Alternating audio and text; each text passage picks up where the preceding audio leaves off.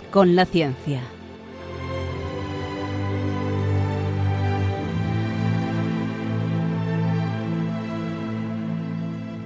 Dirigido por Javier Ángel Ramírez.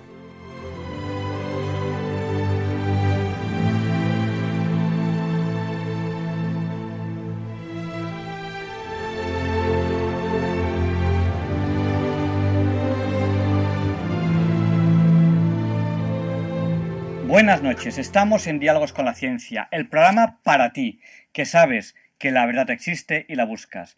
En Radio María, gracias a Dios, todos los viernes en sus dos primeras horas. Hoy empezamos un mes nuevo, agosto.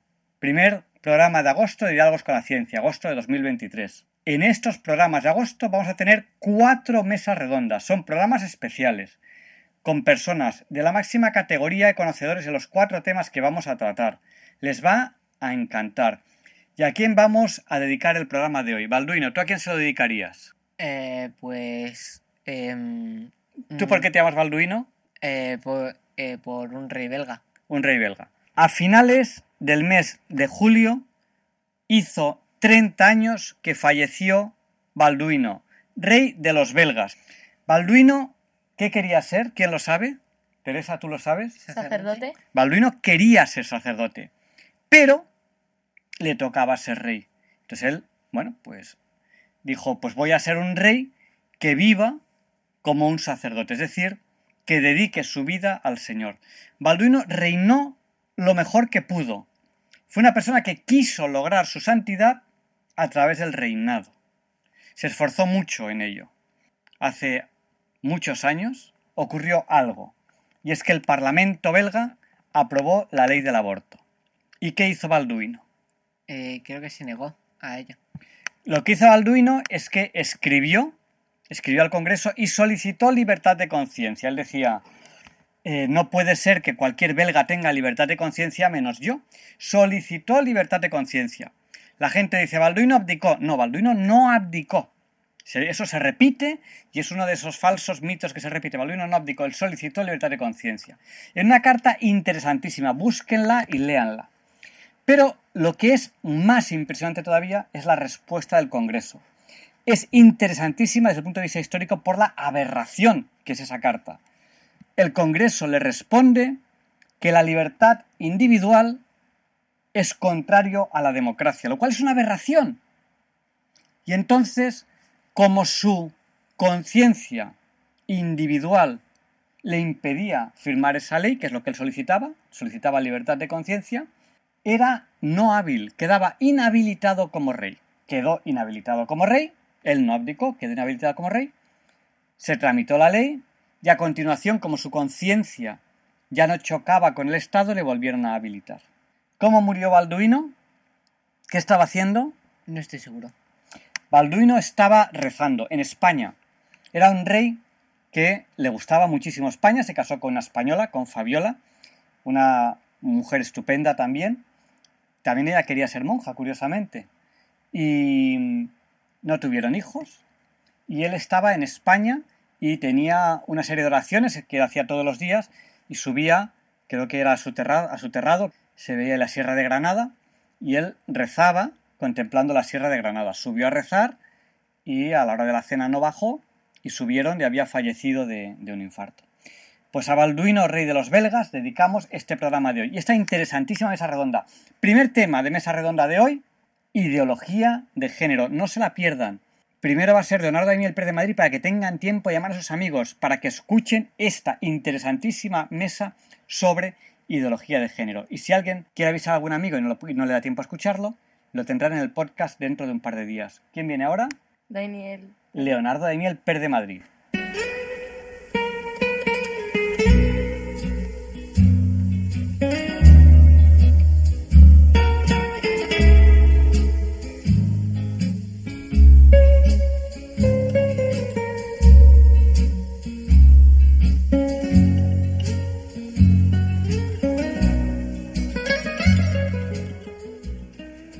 Buenas noches, queridos oyentes de Radio María.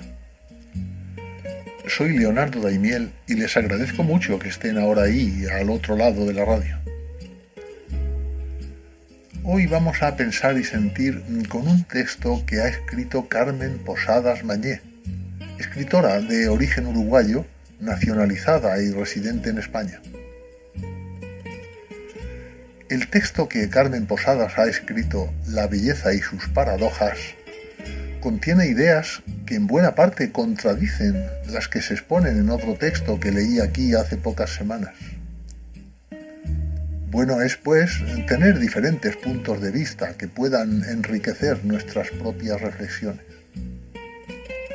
Dice así. Hay supuestos que todos damos por buenos, aunque la experiencia y la razón digan lo contrario. Uno es la identificación de la bondad con la belleza, un apriorismo que se manifiesta en todo, desde los cuentos de hadas hasta las multas de tráfico.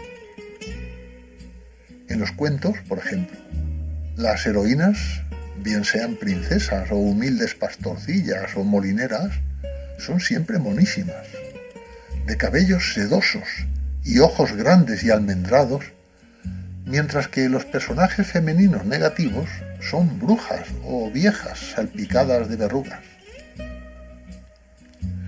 En cuanto a las multas de tráfico, se sabe que los guapos escapan con más facilidad de los rigores de los agentes de tráfico, ahorrándose una pasta. ¿Por qué es así? ¿Por qué, y tal como se sorprendía Baudelaire, la belleza del cuerpo es un sublime don que de toda infamia arranca un perdón? Sea por la razón que fuere, no hay que reflexionar demasiado para darse cuenta de que, por mucho que lo afirme la sabiduría popular, la cara no es el espejo del alma, y detrás de un rostro bello no siempre hay un querubín. Dicho esto, hay que añadir que también los animales sienten la misma inclinación que nosotros hacia sus congéneres más agraciados, lo que lleva a pensar que tal vez se debe a razones antropológicas. Nos sentimos atraídos hacia los bellos, porque sus genes parecen asegurar una prole más hermosa y saludable. Pura selección natural. Pero existe además otro ejemplo de ese tan equívoco binomio belleza-bondad que también damos por bueno, aunque sea igualmente falso. Hablo ahora no de la belleza física, sino de la capacidad de algunas personas de crear belleza, ya sea una música excelsa, un cuadro deslumbrante o versos y páginas de una hermosura celestial. ¿Es el arte producto de un alma igualmente sublime? Una vez más tendemos a pensar que sí, porque resulta difícil asumir que una mente mezquina pueda producir belleza. Y sin embargo, en no pocas ocasiones, esa música que nos trastorna las entendederas, esa escultura excelsa o esos versos que nos mueven a las lágrimas, fueron creados por seres ruines, cuando no directamente criminales. Para saber que eso es cierto, no hace falta recurrir al siempre socorrido ejemplo de Caravaggio, un delincuente de carácter violento. Al machista, ególatra y protonazi de Richard Wagner, por ejemplo, no lo querría yo ver de vecino. ¿Y qué decir de Pablo Neruda? Aterra pensar que al tiempo que escribía sus 20 poemas de amor y una canción desesperada, negaba una mínima pensión alimenticia a su hija Malva Marina, aquejada de hidrocefalia, a la que amablemente rebautizó como la monstrua. Siempre me ha llamado la atención esa falta de concordancia entre belleza interna y belleza externa una que se manifiesta no solo en el aspecto físico o en el mundo de los creativos, también en otras actividades humanas, tan positivas y deseables como la filantropía o el mecenazgo. El caso más paradigmático tal vez sea el de Jean-Paul Getty, que después de amasar una colosal fortuna que lo convirtió en el hombre más rico de su tiempo, Getty, hombre cultísimo que hablaba no menos de nueve idiomas, no sólo logró reunir una singular colección de arte, sino que dedicó enormes cantidades de dinero a crear y financiar diversas entidades benéficas, a cuál más meritoria. En la esfera más personal, en cambio, Getty fue un jefe despótico y rácano, que hizo instalar en su mansión una cabina telefónica de fichas para cobrar las llamadas a sus empleados y visitantes. En cuanto a su vida familiar, ya conocen la historia del secuestro del nieto Jean Paul y cómo su millonario abuelo se negó a pagar el rescate hasta que recibió por correo la oreja cercenada del joven. E incluso después de la mutilación, siguió negociando hasta conseguir una sustancial rebaja. Termina así este texto escrito por Carmen Posadas. Así son las paradojas de nuestra especie. Lo excelso convive con, lo más abyecto. Sin embargo, en realidad son muchas más las personas que sin tener la belleza de Elena de Troya, ni tampoco el talento de Praxíteles, ni los millones de Creso, con su tesón, su afán, su entusiasmo y sobre todo su bondad, son quienes realmente hacen girar este viejo planeta nuestro tan lleno de contradicciones.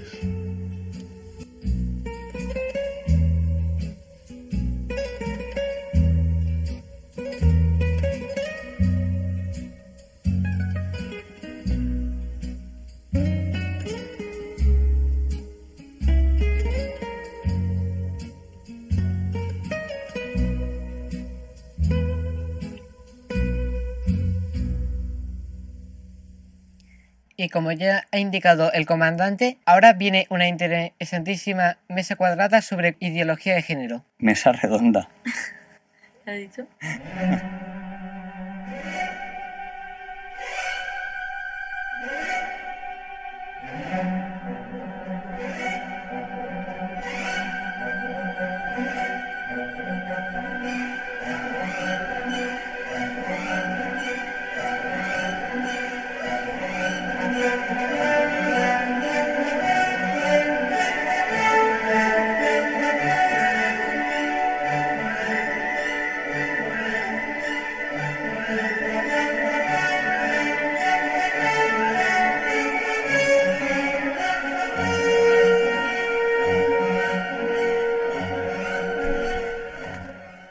Y esta es la sintonía con la que presentamos la entrevista de la semana.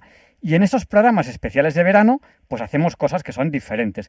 Y hoy tenemos una mesa redonda. Tenemos aquí a varias personas con las que vamos a hablar de ideología de género. Tenemos a Alicia Rubio, ella es escritora, profesora, investigadora de este tema, ideología de género. Eh, buenas noches, Alicia. Buenas noches, buenas noches. Encantada de estar aquí para hablar de un tema tan importante. Pues muchísimas gracias. Y también tenemos a Gabriel Alonso. Él es vicepresidente del Instituto ERSO, que es Ética y Responsabilidad Social de las Organizaciones. Eh, buenas noches, Gabriel. Muy buenas noches, encantado de estar aquí. Y, y, también está con nosotros en esta mesa redonda sobre ideología de género José Luis Marín. Él es licenciado en estudios eclesiásticos, doctor en filosofía, es especialista en teología del cuerpo, teología de Juan Pablo II y ha sido profesor de este instituto, del Instituto Juan Pablo II de Estudios para el Matrimonio y la Familia. Eh, buenas noches, José Luis. Buenas noches, buenas noches a todos. Encantado también de estar con vosotros. Bueno, pues no sé por dónde empezar. Cuando hablamos de ideología de género, ¿por qué usamos la palabra ideología? ¿Y, y por qué hablamos de estos temas que a lo mejor hace años se trataban de otra manera o no se hablaban? ¿Quién empieza? ¿Quién dispara primero? Bueno, pues si queréis, eh, puedo empezar yo, si queréis. Eh, bueno, antes de nada, mm, decir que la, eh, efectivamente nosotros, cuando nos, nos, referimos a este tipo de trabajos de género, llamamos ideología.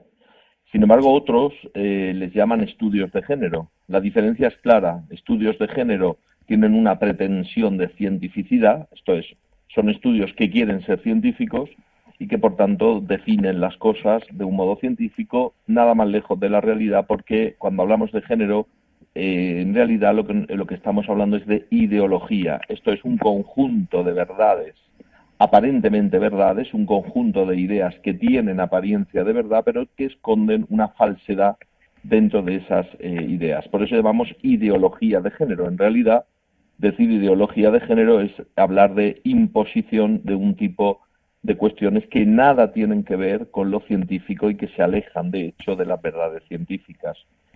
Por tanto, hoy nosotros, en un campo muy vasto, hablamos de ideología de género. A mí me gusta mucho hablar de ideología precisamente para presentar la falsedad intrínseca de estas ideas, que luego seguramente en la mesa eh, hablaremos detenidamente. Básicamente es esto. Sin embargo, hoy los, los así llamados estudiosos de género pretenden eh, dar un barniz científico, pero luego veremos, efectivamente, desmontaremos todas estas tesis que son bastante falsas.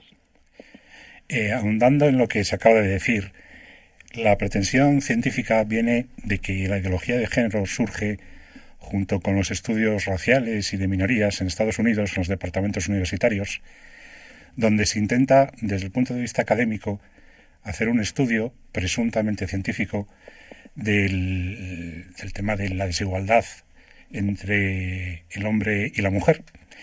Y lo que ocurre que de aquí deviene, lo que también se ha dicho anteriormente, más que un estudio objetivo, científico y riguroso de la cuestión, surge una ideología, que también es curioso que en un campus universitario surja una, bueno, han surgido muchas, ¿no? Pero una ideología en vez de un saber estricto y académico y un análisis objetivo de las cuestiones, ¿no?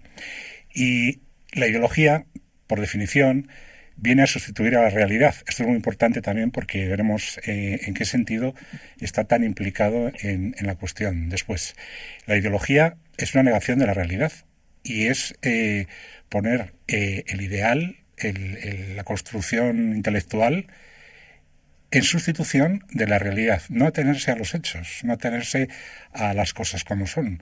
Por eso una ideología es llevar al extremo eh, una idea humana previa, elaborada intelectualmente, pero que mm, se convierte en un ismo, que todo ismo es llevar al extremo algún eh, constructo humano intelectual, como pasa, por ejemplo, en, en la ideología de género, donde se lleva la cuestión sustituyendo el género por el sexo, luego lo veremos, por, eh, eh, cuestiones diversas y de fondo que luego comentaremos, para construir eh, una elaboración que no tiene nada que ver con la realidad tal cual es. Porque aquí, a lo mejor, en diálogos con la ciencia... sí, por, sí, por añadir sobre el tema, vamos a ver, es que la ideología de género yo creo que es una uno de los pocos éxitos de los, de los enemigos de esta ideología, que somos todos los que, los que creemos que es un despropósito, porque realmente a los activistas del género les sentaba muy mal que se dijera ideología. Yo la verdad la primera vez que lo leí fue a, la conferencia episcopal peruana.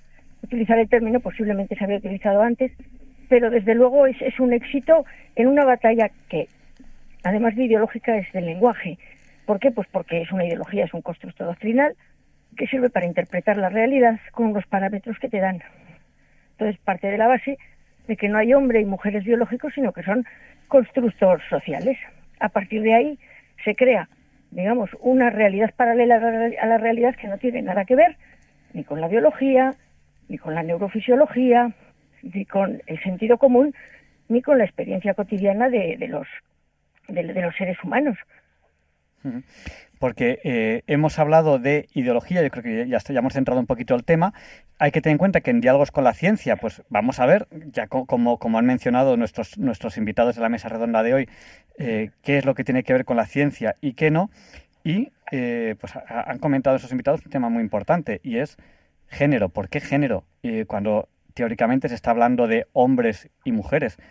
¿Por qué género? Un único apunte mm, que tiene que ver con lo anterior y es eh, la cuestión que apuntabais de... Mm, es que en el siglo XX las grandes ideologías pues, han sido políticas, económicas, etcétera, totalitarias políticamente hablando, pero estas ideologías que se llaman bioideologías son las que están eh, surgiendo a principios del siglo XXI muy vinculadas con una eh, construcción de un ideal del hombre nuevo. El hombre nuevo era el ideal al que han, siempre han eh, aspirado los, grandes totalitarismos. El hombre nuevo era el, en Nietzsche el superhombre, en el mundo soviético era el, hombre ideal eh, del proletariado, etcétera, etcétera. ¿no? Ahora el hombre nuevo, perdón por estas profundidades, pero viene bien para entender un poco la cuestión. El hombre nuevo es aquel que con la tecnología vamos a poder moldear, mejorar y superar la naturaleza presuntamente defectuosa, defectuosa mal hecha, y además vamos a, moldear todo aquello que nos estorba. Y dentro de esta cuestión está, eh, por una cuestión de fondo, de presunta eh, sometimiento de la mujer al varón, vamos a eliminar las diferencias entre hombre y mujer y por eso eliminamos el sexo biológico y lo convertimos en una clave neutra que es el género de lo cual, perdón, iba a hablar Alicia ahora. Sí, bueno, sí, abundando en esto mismo, el tema de, en realidad, el género se supone que es la construcción social de nuestra sexualidad. Partiendo de la base de, que efectivamente se presupone que hay una, un heteropatriarcado que impone unos, digamos, unos, unos roles que son sociales y que realmente tienen una base biológica muy relacionada con, los roles reproductivos. Pero bueno, el caso es que presuponen que en realidad es esa sociedad la que la que crea hombres y mujeres. Los hombres y mujeres no nacen biológicamente, sino que realmente se construyen. Ahí fue Simón de Beauvoir cuando dijo, la mujer no nace, se hace. En realidad, ella se refería a esos roles, pero se ha ido ampliando y ¿qué sucede? Que si realmente la mujer no nace y se hace, realmente en realidad, pues se puede hacer de otra manera y entonces se empezó a, digamos, a identificar la construcción social de esa sexualidad con ese sexo que era molestísimo y que solamente había dos posibilidades, hombre o mujer. Entonces la deconstrucción empezó por ahí, que hubiera géneros. Entonces géneros puede haber muchos porque tú te construyes, te construyes socialmente tu sexualidad como te parece. Y ahí empiezan ya las orientaciones, los fluidos, que si, que si los, los, bisexuales, que si no sé qué, aunque en realidad todo da vueltas a lo mismo, a, una binariedad, hombres-mujeres. Si eres no binario es porque aceptas que hay una binariedad. Y claro, luego, luego continuaron con el tema de verdaderamente la destrucción del, sexo, de la sexualidad y del propio sexo. Ese sexo que realmente no admitían porque, porque mm, claro, mm, son, son dos sexos y no hay más. Por lo tanto, empezaron con el cambio que puede ser mujer, es decir, lo que era una construcción social acabó siendo una construcción biológica. Y ahí, claro, nos encontramos ya con el despropósito máximo. ¿Por qué? Pues porque mm, el sexo no consiste en lo que uno quiere ser o no consiste solamente en los genitales. Está en cada una de nuestras células, está en nuestras secreciones hormonales y, ya estamos en la última fase en la que, deconstruyendo el género, se está intentando deconstruir el sexo. Es importante también eh, añadir que la palabra género, que a nosotros, nosotros tenemos en español la diferencia entre sexo y género, sin embargo, en el mundo anglosajón, desgraciadamente, esa diferencia nunca estuvo. Por eso eh, creo que es bueno que la audiencia sepa que el género como tal es una invención, un constructo que parte de John Money, un eh, bueno, pues un señor que se dedicaba a hacer operaciones y tal, y eh, género, la, idea de género nace de un fracaso, que es el fracaso de los famosos gemelos, ¿no? Donde bueno se amputó por error a uno de los gemelos el pene, se tuvo que amputar por error y al final la familia fue a este señor, John Money, para que llevara a cabo su idea de lo que serían las cosas. La tesis de John Money es que los hombres actúan como hombres y las mujeres como mujeres porque la sociedad los ha educado así. Claro, eh, la construcción, la construcción social, claro. Sin embargo, él considera que las emociones, los sentimientos, los modos de actuar y de comportarse son asignados como roles de género. Y este es el sueño que tenía John Money y se dio para él eh, la varita mágica, porque uno de los gemelos era sexo asignado masculino con rol masculino y el otro, cuando le cambiaron el sexo, le hicieron la vaginoplastia y todo esto y empezó a vivir como niño, como niña, perdón. Digo que esta idea de género ha sido un fracaso porque los gemelos al final es un absoluto desastre. El gemelo operado que era en teoría una niña, empezó a experimentar sentimientos de niño, le gustaban las niñas porque era un niño, etcétera. Al final fue todo un, desastre. A los 13 años, este chico empezó a tener sentimientos suicidas y la historia, por resumirla mucho para la audiencia, eh, termina con un, con un desastre total. Se suicida este gemelo y se suicida el hermano gemelo. porque no pueden aguantar esta presión y esta mentira, ¿no?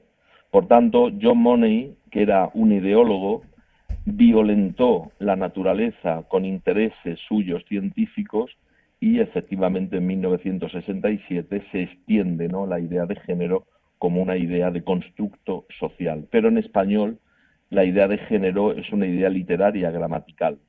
No tiene nada que ver con, la, con el sexo ni con la biología. Por tanto, violentar y decir que yo tengo un sentimiento de género masculino cuando soy biológicamente una mujer es absurdo en sus propios términos, ¿no? Pero bueno, de ahí nace, lo digo por completar un poquito lo que ya los compañeros han dicho, ¿no? Sí, yo quería añadir un poco en el sentido de, de lo que comentábamos antes, las ideologías, que no hay que olvidar, y lo he dicho antes, pero lo repito, que toda esta cuestión de fondo viene una pretendida lucha de sexos. Y mm, lo que está sucediendo es que se sustituye la lucha marxista, eh, la lucha hegeliana, amo-esclavo, luego convertida en el capitalista o el burgués y el proletariado, ahora eh, se lleva al terreno de la diferencia hombre-mujer, eh, esa confrontación dialéctica que, que, es antitética. No se busca una síntesis, sino una antítesis. Esto es muy importante ¿por porque hemos hablado antes de constructo social. Pero evidentemente, esto es una teoría, mm, diría que casi casi marxista. ¿eh? O sea que, eh, aunque el, marxismo hace más hincapié en la economía, etcétera, pero eh, hay una mezcla de socioeconomía. Pero es que el desarrollo de la persona, y ahora podemos hablar después con más tranquilidad de antropología, implica no solo lo social y lo cultural, eso es pura antropología sociocultural, que es una disciplina muy de moda en Estados Unidos en el, en el, siglo XX, porque el crecimiento de la persona, de la personalidad, su desarrollo, implica factores biológicos, factores psicológicos, factores de personalidad, factores de interacción familiar, factores de socialización, factores de educación. Entonces, al final reducirlo todo a lo sociocultural es un reduccionismo, como hizo, por ejemplo, Marx, con reducirlo todo a las leyes de la materia y a las leyes de la economía, y como hizo Freud, reduciendo todo a el pansexualismo. Por lo tanto, como toda ideología hace una exageración y un reduccionismo, y es lo que estamos un poco eh, ante lo que estamos con la ideología de género. Una pregunta que quiero lanzar yo al aire. Eh, ¿Esta frase que tanto estamos escuchando tiene alguna posibilidad de que tenga una base científica? Algo como decir, has nacido en el cuerpo equivocado. ¿Eso puede tener alguna lógica o es algo tan absurdo? A, mí, me suena como a mí me suena como me dijeran, es que te has equivocado al nacer y, y esos pies no son los tuyos. Vuelve a meterte dentro a ver si encuentras tus pies.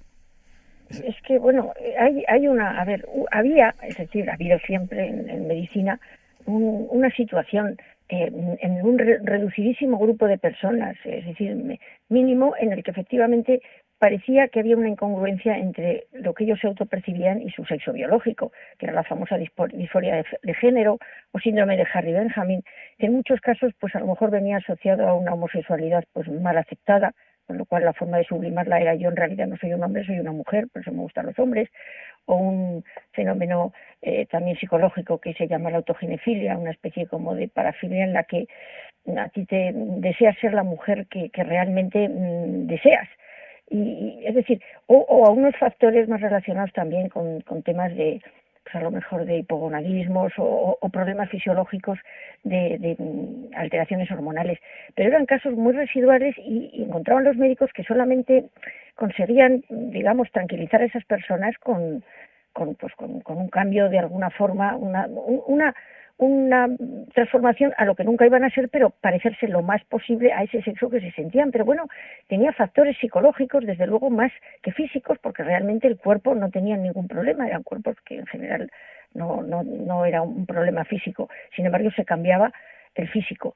El problema es que ahora eso, o sea, se ha, mm, por medio de, de un adoctrinamiento, por medio de un de un machaque en las aulas de que a lo mejor has nacido en un cuerpo equivocado, de que a lo mejor puede ser un niño en cuerpo de niña, eh, un aprovechar la vulnerabilidad de la adolescencia, sobre todo de las niñas, han conseguido un fenómeno terrible en el que se está produciendo un dolor humano y un desastre tremendo y además que lo han convertido en un negocio.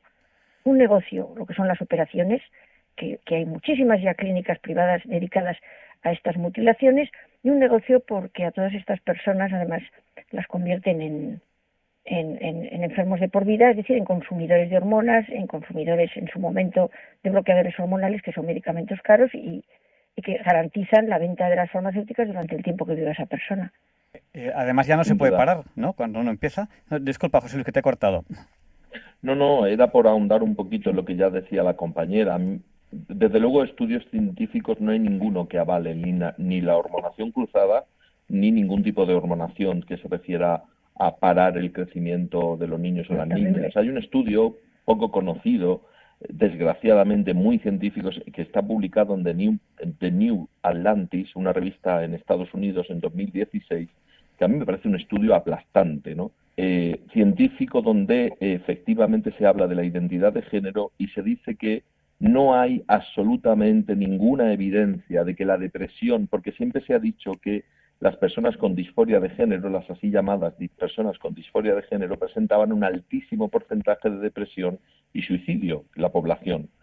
Eh, y decían siempre que era justamente por causa del rechazo social, de la discriminación social, etcétera, etcétera. Sin embargo, hoy sabemos que después de hormonaciones cruzadas, incluso eh, terapias de reasignación de sexo, desgraciadamente en este tipo de población aumenta vertiginosamente la depresión y en algunos casos muy alto porcentaje de suicidio. Por tanto, no es la causa el suicidio y la depresión de la discriminación social, sino debe estar en otro lugar. Y lo que aquí en este estudio dice, que me parece estupendo y ojalá la audiencia pudiera echarle un ojo, está desde luego en Internet, un documento PDF en español, tenemos esa suerte, lo que preocupa, lo que estaba diciendo la compañera ahora, lo que está preocupando es el creciente la creciente ansia de niños y niñas para hacer la hormonación cruzada, que no solo no hay evidencia científica de que sea bueno, sino que lo que hay evidencia científica es de lo contrario.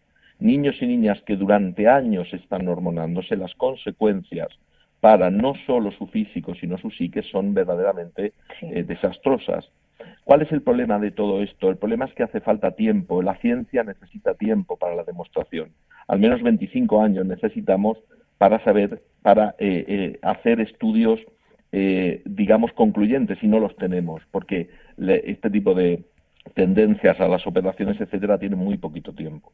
Pero lo que ya estamos viendo es que ya tenemos niños y niñas adolescentes que han sido ya hormonados, que están teniendo unas altísimas tasas de ideación suicidia, suicida, autolesionismo y depresión. Y yo creo que esto es necesario recalcarlo mucho porque desgraciadamente se aconseja demasiado deprisa a los niños y niñas la hormonación cruzada u otro tipo de prácticas pseudomédicas. En la, asociación, en la Asociación de Pediatría de Estados Unidos se ha desaconsejado absolutamente este tipo de prácticas y nadie duda, creo yo, de la cientificidad de estos organismos, ¿no? Y no digamos el APA, ¿no? La Asociación de Psiquiatría dice exactamente lo mismo. Desgraciadamente en España hacemos oídos sordos, se hace, la comunidad científica hace oídos sordos por cuestiones meramente ideológicas, políticas, ¿no?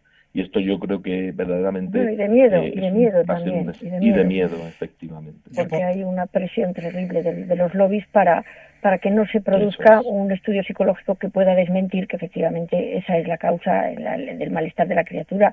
O sea, a lo mejor es problemas eh, de, de autoestima, problemas de sociabilidad, incluso hay muchos casos de niños con Asperger a los que se les acaba convenciendo de que su problema no es esa, digamos, esa eh, dificultad de socialidad, de sociabilidad y tal, sino, sino que, realmente es que han nacido en un cuerpo equivocado. Es, terrible lo que está sucediendo.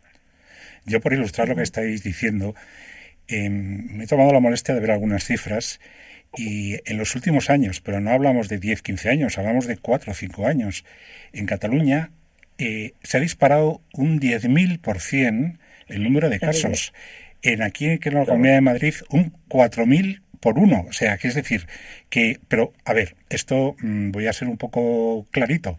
Esto viene porque una ideología tiende por sí misma a la imposición. Porque no atiende a la realidad, no atiende a los hechos, es sectaria, es decir, es imponer una idea y sin atender a la realidad y atender a, lo que las cosas son. Y como es una idea, un constructo, eso lleva a, a, un proselitismo, por decirlo de alguna manera, y a una imposición. Y lo que está ocurriendo ahora en España, en muy pocos años, cuatro o cinco años y quizá menos, es una multiplicación exponencial, pero absolutamente brutal, de los casos que además probablemente muy pocos sean eh, eh, realmente casos de, mm, eh, de lo que estamos hablando, ¿no? Sino que es por contagio social, por lo que se comunica en las redes sociales, por lo que se ve en las televisiones, por lo que, como decíais antes, se, se, se indoctrina en las aulas, etcétera, etcétera. O sea que este esta subida exponencial es, es un artificio, eh, eso sí que es un artificio político o social, como queramos llamarlo. Es decir, no es casual, no, es, no, no surge como una seta en el bosque de repente. No, no, es que hay unas causas, hay una, hay una teología y hay una explicación clara. Y eso es lo que mm, no sé hasta qué punto la sociedad española, que no quiero caer en el tópico de autoflagelación de lo español, ¿no? Pero es verdad que muchas cosas llegamos tarde. Ahora Suecia acaba de anular todos estos tratamientos y acaba de, caerse del burro después de décadas. Y nosotros ahora, resulta que se están, los países que lo han sufrido ya sus carnes, están cayendo del burro, nosotros vamos ahora como aprendices y novatos eh, a, empezar como, como los primeros de la clase. Y en eso es que los españoles, lo digo con, con mucho cariño a España, ¿eh? es que somos unos campeones. No, bueno, una cosa también Reino Unido ha dado, ah, perdón, bueno, que también Reino Unido ha dado marcha atrás, pero realmente, realmente no es, no es que, es, a ver, es difícil que den marcha atrás totalmente, porque al fin y al cabo esto es una agenda. Hay que entender que la promoción de la transexualidad como la promoción de la homosexualidad, que ahora en este momento en las aulas, en cada cole o instituto ya hay varios niños trans, que es una cosa totalmente surreal. El niño no es ni masculino, o sea, no es ni, ni, ni heterosexual, ni homosexual, ni trans, ni nada, es niño niña. O sea, es una criatura, es una criatura que se está haciendo, no, no, no puede en otras cosas estar a medio hacer y respecto a eso tiene que ser determinante que resulta que es homo, hetero, trans. O sea, se ha metido ahí una, una variable absolutamente eh, descabellada en, las criaturas y, realmente eh, también hay, por ejemplo, pues sí, pues en los institutos, pues en cada clase varios niños homosexuales o lesbianas. Es decir, aquí hay una promoción clara de una ideología que es descabellada, pero que ha tenido toda la ayuda que ha tenido todo el dinero, que ha tenido todo el apoyo por una razón, y es que es una ideología que consigue disminuir población. Los matrimonios no procreativos, las relaciones no procreativas, estas criaturas que se, que se, que se mm, mutilan, no solo se quedan estériles, cosa que para esta ideología en la que mm, consideran los nemartusiones que hay demasiada población es estupendo, no para ellos pobrecicos, sino que es que además también eh, van a vivir poco entre otras cosas por los problemas físicos que les van a suponer las operaciones y por esas ideaciones em, suicidas que, casualmente no es que ellos tengan ideaciones suicidas porque están en el cuerpo equivocado, sino que tienen ideaciones suicidas después de conseguir el presunto cuerpo que querían, porque ven que ni es lo que querían, ni ha resuelto sus problemas de fondo, que no son esos en la inmensa mayoría de los casos, sino problemas psicológicos de otro tipo, que no se les ha permitido ni siquiera eh, que, se les, que se les investiguen, porque no puede de ninguna manera investigar un psiquiatra o un psicólogo porque tienen una presión brutal de los lobbies eh, a ser denunciados por transfobia o por, o por homofobia o por lo que sea. Y, y, claro, realmente todo eso supone yo creo que sin duda yo creo que es necesario desde aquí desde estos micrófonos bueno pues alertar a la población no o sea los padres deben saber que no se solucionan los problemas de bienestar del niño, del bienestar psicológico del niño, por una operación o por una, un sometimiento a la, a la hormonación. Absolutamente no hay ningún beneficio en esto. Los padres tienen que saber que hay otras vías para resolver el malestar psicológico de sus hijos. Probablemente a la base hayan otro tipo de trastornos u otro tipo de, de disconformidades, pero que desde luego no se va a solucionar con una operación y con una hormonación. Esto por un, por un lado. Y luego, por otro lado, desde luego lo que está a la base de todo esto es un ataque evidente y flagrante a la familia. Esto es lo que hay debajo de la ideología de género. Yo creo que mis contertulios estarán de acuerdo conmigo en que a la base lo que hay es un programa, ¿no? Decía ahora la compañera, el mainstreaming gender, ¿no? Es una agenda que está perfectamente programada. Yo creo que vale la pena que las familias entiendan que el periodo de la pubertad es un periodo de malestar psicológico que se caracteriza justamente por ansiedad, depresión en muchos de los casos, pero que la solución no está en tomar este tipo de medidas tan exageradas y desproporcionadas. Se sabe hoy, y también este estudio de New Atlantis lo dice, que cuando uno no hace nada, no, no, digamos a estos niños que presentan este tipo de problemas, no hace nada, esta disconformidad y esta depresión y esta ansiedad pasan con los años, porque forma parte del proceso de identificación sexual del niño o la niña, ¿no? Y yo creo que esto es importante, ¿no? Porque de lo contrario estamos, según yo soy de Murcia y en Murcia se dice estamos matando moscas a cañonazos. O sea, estamos haciendo, estamos intentando, entre comillas, solucionar un problema con operaciones e intervenciones hormonales, que son absolutamente irreversibles. Y este es el segundo punto que creo que los padres deberían conocer. Tanto la hormonación como la reasignación de sexo son procesos irreversibles. No es que un niño de repente pueda decir ahora me cambio de nuevo. Hay tantos chicos y chicas que ahora ya han llegado a la adolescencia y están pidiendo de nuevo el cambio al sexo que tenían, que es el sexo cromosómico. ¿Por qué? Porque verdaderamente los trastornos no se solucionan con este tipo de, intervenciones. Yo creo que esto es muy importante, ¿no? que los padres, la familia lo tengan esto claro. Además, hay un componente que a mí me gustaría señalar porque es que es, muy llamativo y en esto mm, las cifras cantan. Y es que quien más sufre precisamente, cuantitativamente hablando, ¿eh? Eh, no, cualitativamente no, se puede valorar, es muy difícil, ¿no? Pero cuantitativamente son las chicas, porque la mayoría de las personas que optan por estos eh, cambios de, de sexualidad, de sexo, eh, son, por las cifras que he estado manejando, mayoritariamente chicas y además adolescentes entre los 16 y los 19 años, si no me equivoco. Es decir, que al final lo que se pretendía ser una solución para la supuesta desigualdad o lucha de sexos, al final acaba convirtiendo en las primeras víctimas a, a las mujeres.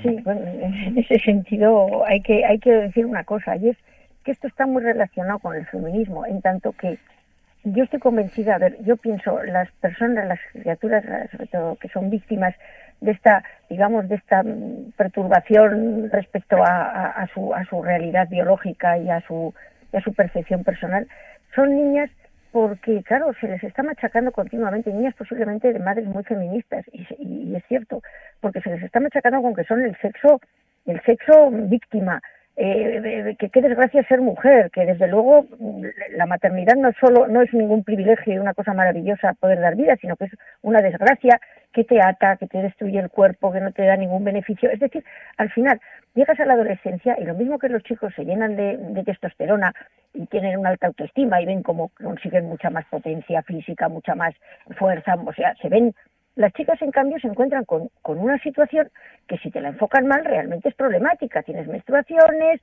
días malos, claro, no te lo abocan a una cosa tan extraordinaria como poder dar vida, sino a una especie de desgracia que te ha caído eh, de ser mujer. Con lo cual, de repente, tienes la solución y la solución es ser hombre. Claro, puedes ser hombre porque puedes elegir, porque tu sexo biológico no te condiciona. Ese es el enorme engaño. Luego, además, las criaturas, no, déjame terminar el argumento porque no se me olvide. Las niñas, todas las criaturas Asperger, que efectivamente tienen una serie de problemas de, de, entenderse a sí mismos y tal, son especialmente vulnerables. Y otra cosa, la destrucción de la familia hace que, como en el caso de las drogas, las personas que tienen familias desestructuradas, precisamente por falta de autoestima, por, por falta de, pues sí, de, afecto, por sentirse mm, a lo mejor culpables de una separación familiar, por una serie de cosas tremendas. Todas esas familias desestructuradas también se dan muchos casos, son las víctimas propiciatorias, con lo cual la destrucción de la familia estable y de la familia eh, clásica es una forma de conseguir más víctimas de esto. Sí, no, yo quería solo por subrayar lo que estaba diciendo ahora, que efectivamente al final encallan todas estas teorías, ideologías, encallan en el, en el sexo binario, o sea, una chica que quiere, un, que quiere, que siente que su cuerpo no es de chica porque se siente un chico, en el fondo está de todos modos aceptando eh, criterios eh, de género binario. A mí, sin embargo, yo no quería, eh, quería subrayar que quizás a mí me parece todavía más peligrosa la derivación de la ideología de género en la famosa ideología queer, porque ahora los sujetos queer, chicos y chicas que tenemos en nuestras aulas y que tenemos en nuestras calles, lo que no quieren es identificarse absolutamente con ningún género binario. Hemos dado un paso más en la ideología de género que a mí me parece todavía más peligroso, ¿no? Podría traer ahora, quizás aquí a colación, a la memoria, ¿no? Eh, algunas filósofas, sobre todo Beatriz Preciado, ¿no? Y Butler, una filósofa en Estados Unidos, que son las ideólogas por antonomasia, creo que los contertulios estarán de acuerdo conmigo, ¿verdad? Son, digamos, las dos señeras de esta ideología queer, que es todavía más disolvente, porque lleva a, la, a los chicos y a las chicas, lleva a la disolución total de cualquier tipo de identidad. No es que yo tenga un cuerpo de chico y me siento chica, o al contrario, es que me siento de un género no binario, de un género transhumano, de un no género. Hemos superado el género y, por tanto, si sometemos todas estas teorías a cualquier análisis lógico, engañamos en una especie de locura esquizofrénica. Es que al final estamos cayendo en locuras esquizofrénicas. Tantas veces nuestros chicos, nuestras chicas van por la calle y uno no sabe identificar exactamente qué hay, qué se encuentra. Pero el problema que está a la base es que todos nosotros necesitamos una identidad personal. Todos, todo ser humano necesita sentirse, si nace en un cuerpo de hombre, hombre, si nace con un cuerpo de mujer, mujer, y, sentirse hijo, sentirse padre, sentirse miembro de una sociedad, identificando claramente cuáles son sus parámetros. Y esto se llama identidad personal. Todos necesitamos una identidad personal. Si suplantamos esta identidad con invenciones de género, con invenciones queer, etcétera, etcétera, lo que estamos haciendo es implantando en nuestros jóvenes una suerte de esquizofrenia ideológica que va a tener frutos verdaderamente devastantes, según yo, ¿no? Y esto me parece que es fundamental ponerlo aquí en la mesa, ¿no? José Luis, yo simplemente por, porque a lo mejor los siguientes no, no saben bien qué es la ideología queer, eh, en el fondo, mm, para los que no lo conozcan, es Mm, una exaltación del emotivismo. Es decir, yo me puedo sentir por la mañana hombre y por la tarde mujer. Y por la noche no se sabe qué. Y de hecho ha habido un caso hace poco de un directivo de una multinacional, de un banco suizo, que salió a la palestra con ocasión de, de mm, esta crisis bancaria que hubo en, en Suiza, de un banco eh, que tuve que comprarlo el USB Bank, etcétera. Bueno, un directivo que por, un día iba vestido de mujer y al día siguiente iba vestido de hombre. Entonces, pero eso obedece a una exaltación del emotivismo, es decir, de, de yo es que me siento hoy así, mañana me siento asá. Entonces, al final, bueno, como estamos en una sociedad donde eh, lo que manda es el subjetivismo, eh, la emoción, pero desarraigada de cualquier, digamos, em, autodominio, de cualquier em, valor objetivo ético, eh, de cualquier jerarquía axiológica, mm, digamos, establecida o asumida. En fin, al final eh, es un individualismo llevado a la, exaltación, que curiosamente esto eh, concuerda mucho con, el individualismo liberal neocapitalista, donde eh, aquí cada uno, digamos, hace su capa un sallo, dicho un poco coloquialmente, perdóname la expresión, ¿no? Entonces, ¿qué ocurre? Que la ideología queer, además, como estáis de acuerdo, entra en conflicto directamente, por ejemplo, con el feminismo tradicional porque el feminismo tradicional está defendiendo a la mujer y resulta que desaparece la condición femenina. Y porque ya se diluye, ¿no? Y entonces, los que sois mujeres lo entenderéis mejor, ¿no? Pero al final, claro, o sea, dicen las mujeres que han estado en el feminismo tradicional durante décadas, dicen, pero bueno, ¿y ahora qué pasa? Que, que es que no existimos, no somos mujeres, porque resulta que ahora cada un hombre si quiere, como ha ocurrido ¿eh? en España, que había agredido a su mujer, para que le denunciaran por la ley de violencia de género, dijo al día siguiente que no, que ya no se sentía hombre, que se sentía mujer. Claro, como aquí vale todo, esto es un guirigay y es un despropósito. Pero bueno, esto ya no, no quiero abundar en ello porque todo el mundo eh, lo conoce. ¿no? tema, no, pero bueno, pero el tema del feminismo tradicional que defiende a la mujer, defendió a la mujer hace muchos años. Hace mucho que la mujer es solamente un argumento para conseguir privilegios privilegios de grupo que además no afectan a las mujeres que no queremos meternos en eso y que además nos parece que son a costa precisamente de la vulneración de los derechos del varón, etcétera, etcétera. Entonces, claro, en realidad no, primero, sí se encuentra con que, con que cualquiera puede ser mujer.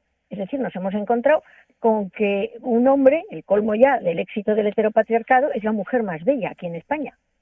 Un hombre que se autopercibe mujer y que se, mm, tiene aspecto de mujer externo, pero es un hombre. Claro, en los deportes, en los deportes, tanta lucha por el deporte femenino, que yo que he sido profesora de educación física, como hemos luchado, porque las mujeres pues eso, se, se animen a hacer deporte, participen y tal y cual, pues es que te lo fulmina un hombre, un hombre que se autopercibe mujer, porque las marcas son infinitamente mejores. Cualquier hombre mediocre en su deporte es campeón olímpico de cualquier categoría femenina.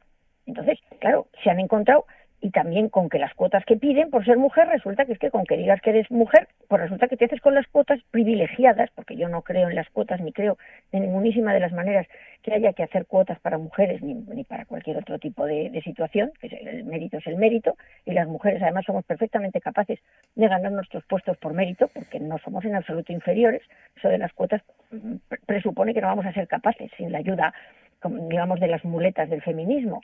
¿eh? Entonces sí, se han encontrado con eso, pero en realidad ellas fueron las que empezaron. O sea, fue Simón de Beauvoir, su admirada Simón de Beauvoir, la que dijo no eres mujer, te haces mujer. Eh, respecto al, al tema de, iba a decir, de, las, de, todo el tema de, de la autopercepción, realmente, eh, ahora se me ha ido el santo, el santo al cielo, así, bueno, eh, eh, sí, es la, es la cultura de la, de la autopercepción, pero una autopercepción que, que se nos impone a los demás. O sea, eh, yo, me siento mujer, como decía un señor que el otro día mm, iba vestido de señora, pero decía es que yo no me afito porque me resulta molesto. Y una cajera le dijo gracias, caballero, y se ofendió muchísimo. Es decir, te imponen una realidad que tú no ves y no percibes. Es decir, es tremendamente intolerante respecto a, la libertad de los demás de, que lo que vemos es lo que nosotros creemos. Yo si veo a un hombre tengo que tratarlo de mujer porque me lo imponen. Y sobre el tema de, de la destrucción, al final caen en su misma trampa porque por más que hagan cosas, siempre es. Yo no soy binario, es decir, no soy ni hombre ni mujer, por lo tanto parto de dos. Yo es que soy un hombre, pero con que voy vestida de mujer. Yo es que soy una mujer, pero mm, eh, tengo unos, unos roles masculinos. Yo es que en realidad soy una mujer que me gustan las mujeres, o que me gustan los hombres, o que me gustan los dos. Al final siempre hay dos. ¿Por qué? Porque la biología son dos. Lo puedes negar, lo puedes eh, intercambiar, pero, pero siempre todos esos géneros y, todas, esos, todas esas invenciones al final son, son desarrollos mm, de, una cosa que es binaria, hombres y mujeres, punto. Sí, lo que pasa es que lo triste, y ahondando en la tesis que, que, estamos ahora en la mesa, lo triste es que esta insensatez se haya convertido en ley. Yo quería recordar hoy la famosa ley trans, para ellos, ellas y ellas. No, claro, el punto fundamental de esa, ley, de esa ley trans, que es absolutamente irracional y descabellado, es la libre determinación del género. Entonces, que simplemente yo informando al registro civil de mi disconformidad con el sexo asignado, ya se me acepta, solo, solo yendo al registro. Y quiero recordar a los, a los oyentes algo muy importante. A partir de los 16 años, según esa ley, los chicos o chicas pueden ir al registro solos a cambiarse de género entre los 14 y los 16 con consentimiento, con representante legal, pero a partir de los 16 un chico puede ir y decir yo a partir de ahora quiero ser tratado como chica, que no significa operarme, que es todavía peor, no significa, no significa operarme, simplemente significa que yo a partir de ahora quiero el tratamiento legal de chica, siendo un chico. Y esto lo hacen a partir de los 16 años. Por tanto, ponemos muchas trabas a fumar, al uso de drogas, incluso a subirse a un ascensor con edades legales parecidas a partir de los 16 años, por tanto, un niño, una niña, un chico, una chica puede autodeterminar qué y cómo se percibe y cómo se siente. Esto evidentemente creo que hay que mm, subrayarlo. La ley trans es absolutamente una ley injusta con los chicos y chicas, injusta sobre todo, y algo que quería, si me permitís un momentito, no solo prohíbe las terapias de conversión, sino que despatologiza a las personas trans. Esto es, no se necesita ni hormonación ni examen psicológico para el cambio de género. Esto es muy importante. O sea, ahora un chico y a una chica no hace falta llevar un informe psicológico para decir que se cambie de sexo. Simplemente se cambia de sexo porque tiene una disconformidad con su sexo asignado. Y solo con eso ya se le cambia de sexo pero haría falta un, informe psicológico, como hace falta informes para otras cosas, hacen falta informes psicológicos para quitarme la nariz o cambiarme la oreja o lo que sea, para la, cuando hablamos de menores. Sin embargo, en este caso no. Como vemos, está absolutamente todo descabellado. Y es que, claro, cuando la ideología se convierte en ley, entonces estamos en, en, la mayor de las tiranías. No hay mayor tiranía. Mi compañero que está en la mesa, también filósofo como yo, sabe que la tiranía se da fundamentalmente cuando hay un abuso de ignorancia. Y esto creo que es importante subrayarlo también. Sí, pues aprovechar la ignorancia para manipular y, e imponer unas directrices.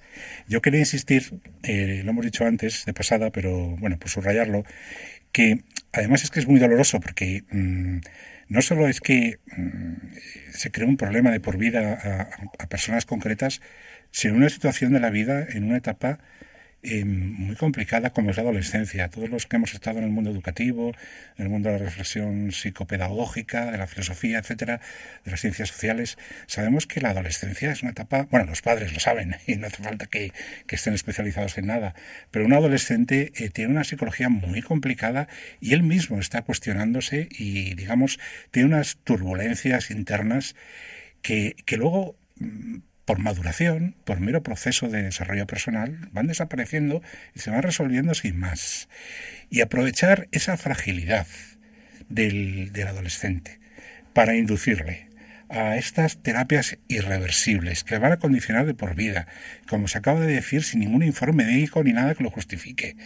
Eh, con, mm, probablemente eh, en el 90% o 95% de los casos con problemas de fondo que no tienen nada que ver con su identidad sexual, sino con otras cuestiones de adaptación, de sociabilidad, de, de, en fin, otros factores varios, pero que no tienen nada que ver. Y que luego, claro, eh, eso había que lo arregla. Pero es que es verdad, y es verdad, y esto puede sonar un poco a, como se suele decir, conspiranoico, pero es verdad que hay dentro, detrás de todo esto, una, una digamos, un diseño eh, programático oculto muy claro y además un negocio muy lucrativo por no solo la medicación y las farmacéuticas, sino también las intervenciones quirúrgicas y demás, que en Estados Unidos están creciendo, pero vamos, las clínicas eh, para, para transexuales vamos, se están haciendo de oro. Y claro, pues eh, esto es un poco, en fin, un poco un, por un lado, una exigencia ideológica disfrazada de, de beneficio a las personas que se mezcla con intereses económicos, intereses políticos, intereses de control de la población, en fin, un, como dicen los ingleses, un melting pot que conviene aclarar y desenmascarar cuanto antes.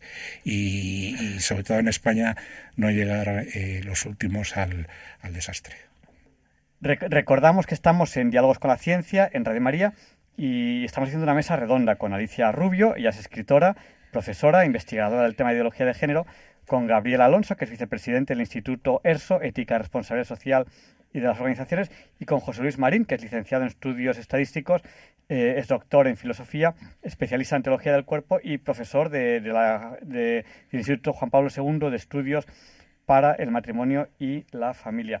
Pues yo creo que terminamos hoy esta mesa redonda, pero tenemos que seguir la semana, la semana que viene porque tenemos temas muy importantes encima de, la mesa.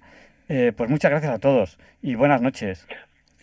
Muchísimas gracias de verdad y bueno, espero poder vernos en presencia en algún momento. Muchas gracias. buenas noches. Gracias a todos y un gusto. Muchas gracias, muchas gracias y bueno, encantadísima de haber podido estar con mis compañeros y aportar entre todos una, una visión tremendamente necesaria de lo que está pasando. A continuación, mi hermana R al cuadrado, Ruth Ramírez, va a presentar la sección ¿Cómo entender eso que no entiendo? Muy buenas noches a todos. Yo soy R al cuadrado, Ruth Ramírez, y bienvenidos una vez más a la sección de cómo entender eso que no entiendo. Hoy vamos a hablar del crujido de los nudillos, si es bueno o no y qué es lo que realmente sucede cuando te crujes los dedos. Espero que disfruten, así que comencemos.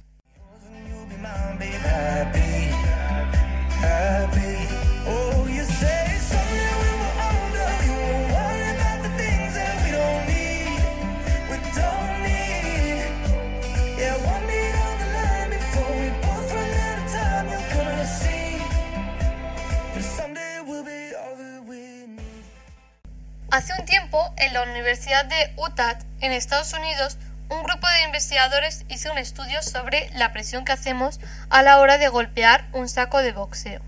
Analizaron la rigidez que se genera en la articulación de todos los dedos. Después de analizar los resultados, llegaron a la conclusión que es posible que en algún momento de la evolución del ser humano el puño aumentase su rigidez de la articulación del nudillo hasta así duplicarse la capacidad de los dedos para transmitir la fuerza. Si volvemos a 2009, recordamos que el premio IG Nobel de Biología fue dado a Donald L. Unger, que hizo un estudio de hacerse crujir los dedos durante 50 años seguidos podía hacer que apareciese artrosis en, la mano, en las manos. Esto hizo que se abriesen algunos debates sobre esta investigación. Uno de los primeros en analizar la investigación fue Robert Suecey, en la década de los 70 del siglo pasado.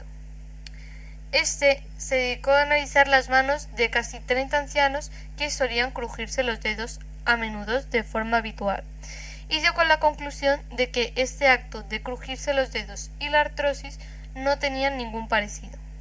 Independientemente de estos estudios, en la comunidad médica no recomiendan que nos crujamos los dedos, y menos aún en la infancia, ya que puede aparecer lesiones osteomusculares. Mover repetidamente el segmento óseo de los nudillos con un crujido seco, vacío y repetitivo puede provocar una merma en el líquido sinovial de la articulación. El líquido sinovial es un fluido viscoso que sirve de lubricante a la articulación. Nuestras articulaciones forman un sonido audible cuando los estiramos o los manipulamos, ya que se queda atrapado el líquido sinovial. Investigadores de la Escuela Politécnica de París y de la Universidad de Stanford en Estados Unidos, con un modelo matemático, concluyeron que el crujido de los nudillos de las manos es por un aplastamiento parcial de burbujas microscópicas que hay en cápsulas articulares de los nudillos. Según su, estudio, según su estudio, sería suficiente el aplastamiento de una sola burbuja para provocar el cambio de presión y generar el sonido. Este estudio contradice los planteamientos previos, que sostenían que el chasquido de los nudillos era la última derivada de la formación de burbujas y no de su aplastamiento. Independientemente de todo lo hablado y los estudios comentados, la sanidad sigue sin recomendar el hacerse crujir los nudillos, así que no se cruja los nudillos. Espero que sigan mi consejo y buenas noches.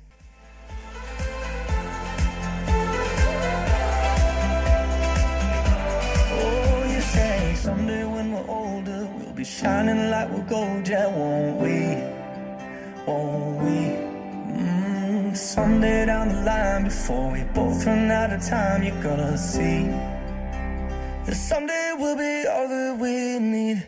Y ahora la sección de la Sociedad de Científicos Católicos de España, que a propósito tendrán su, eh, su segundo congreso en la Universidad Francisco de Victoria Madrid del 14 al 16 de septiembre de 2023, en el que participará el comandante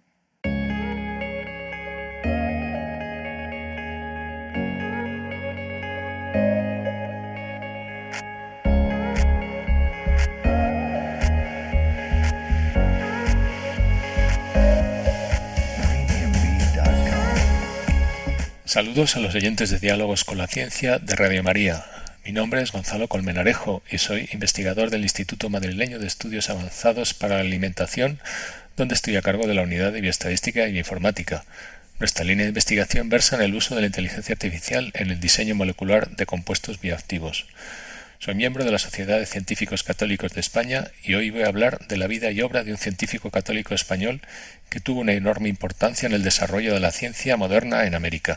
Se trata de José Celestino Mutis. Mutis fue un médico nacido en Cádiz en 1732 que empezó desde muy joven a interesarse por otras ramas de la ciencia, como fueron la matemática, la física y la astronomía, y muy particularmente por la botánica, de forma que se hizo conocedor de los novedosos trabajos del naturalista Linneo, padre de la taxonomía biológica moderna.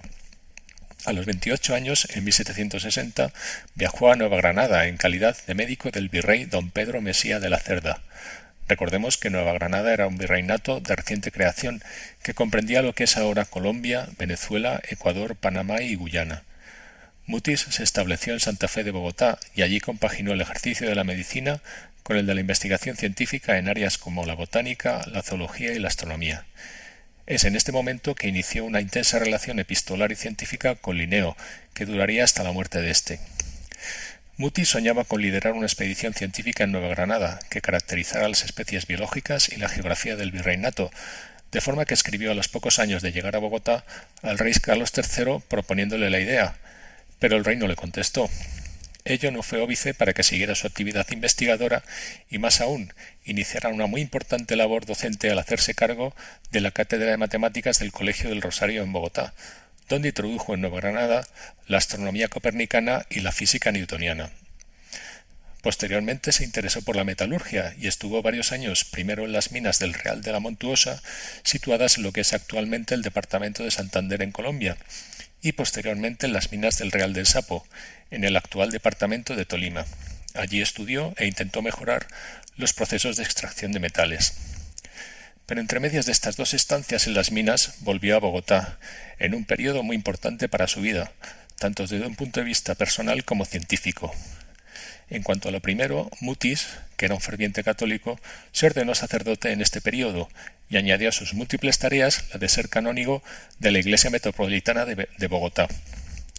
En cuanto al aspecto científico, en estos años consiguió encontrar quina en los alrededores de Bogotá. La quina o corteza de los árboles del Gerodo cinchona era muy valorada por su acción antipirética y antimalárica.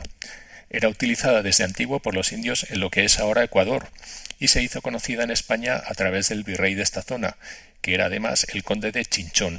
De ahí viene el nombre del género cinchona que le dio Linneo.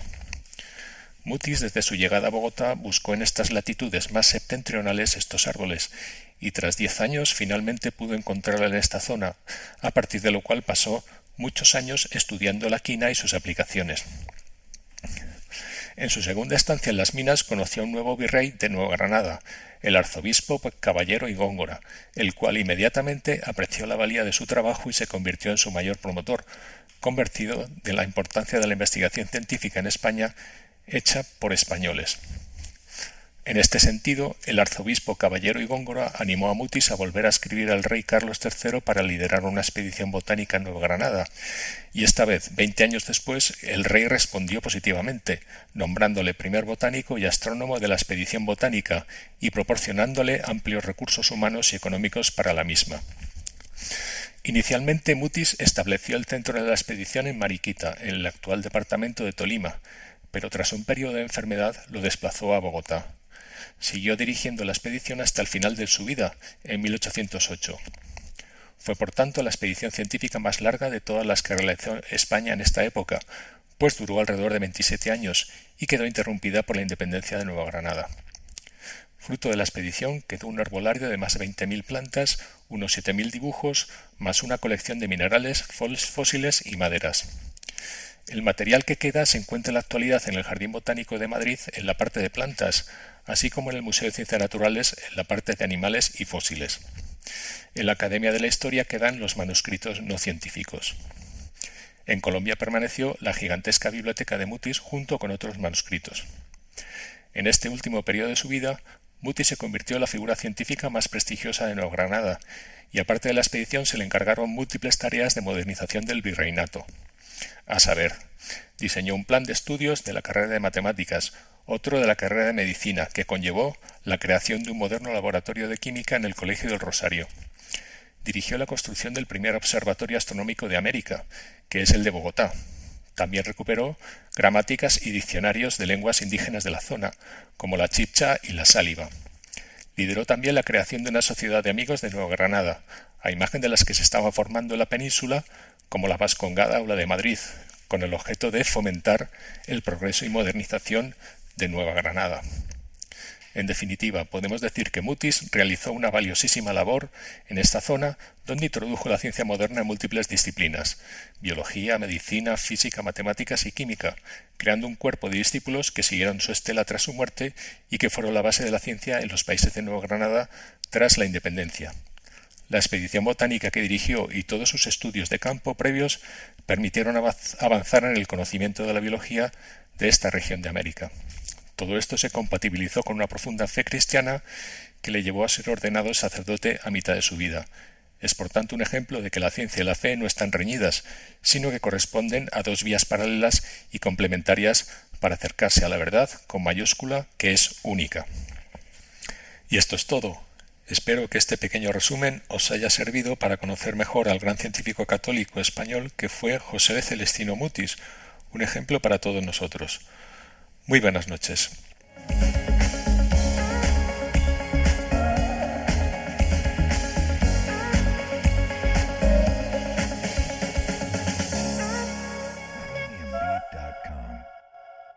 A continuación, Luis Antequera presenta la sección de historia de diálogos con la ciencia porque hoy no es un día cualquiera. It's a lovely day today, and whatever you've got to do, I'd be so happy to be doing it with you. But if you've got something that must be done, and it can only be done by one, there is nothing more to say.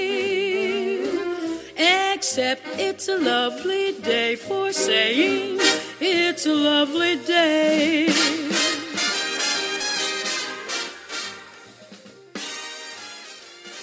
No, Javier Ángel, no dilectos compañeros de Diálogos con la Ciencia, no, queridísimos oyentes de Radio María. Claro que no es un día cualquiera, ningún día, es un día cualquiera. Y este 4 de agosto que nos disponemos a comenzar ahora mismo, tampoco porque en fecha tal, pero del año 612 a.C., tras un asedio de tres meses en el que incluso se procede al desecado de un río, Nínive, capital del imperio asirio, cae en manos de medos y babilonios y es arrasada, poniendo fin a una ciudad que databa del siglo XIX a.C.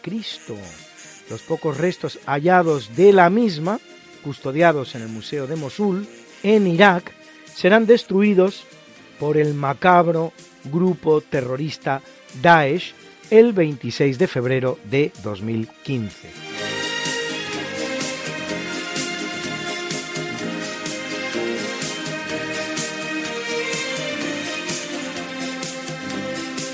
En el capítulo siempre fecundo de la conquista, colonización y evangelización de América por los españoles que va a permitir a los indígenas americanos el tránsito del neolítico al renacimiento en apenas dos generaciones, un tránsito que a los europeos había costado 7.000 enteros años, en 1496 Bartolomé Colón, hermano de Cristóbal, funda en la orilla izquierda del río Ozama la ciudad de Santo Domingo, en la isla de la Española, que comparten hoy día la República Dominicana y Haití. Destruida por un huracán en 1502, el gobernador Nicolás de Obando decidirá su traslado a la margen derecha del río, hasta convertirse, en un momento dado, en la urbe más importante del Nuevo Mundo, punto de partida de muchas expediciones de exploración y conquista de la América continental y sede de la primera Universidad de América como también en una isla estará la primera de toda Asia, en Filipinas, concretamente en Manila, fundada igualmente por los españoles.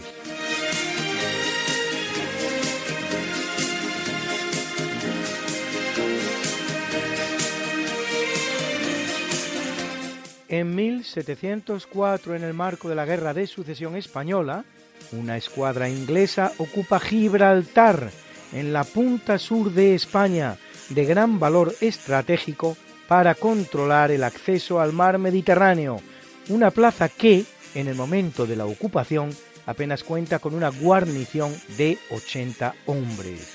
España hará un primer intento de recuperar el peñón sobre la marcha, pero los ingleses resistirán y luego, en la firma del Tratado de Utrecht de 1714, que pone fin a la guerra, consolidan la posición.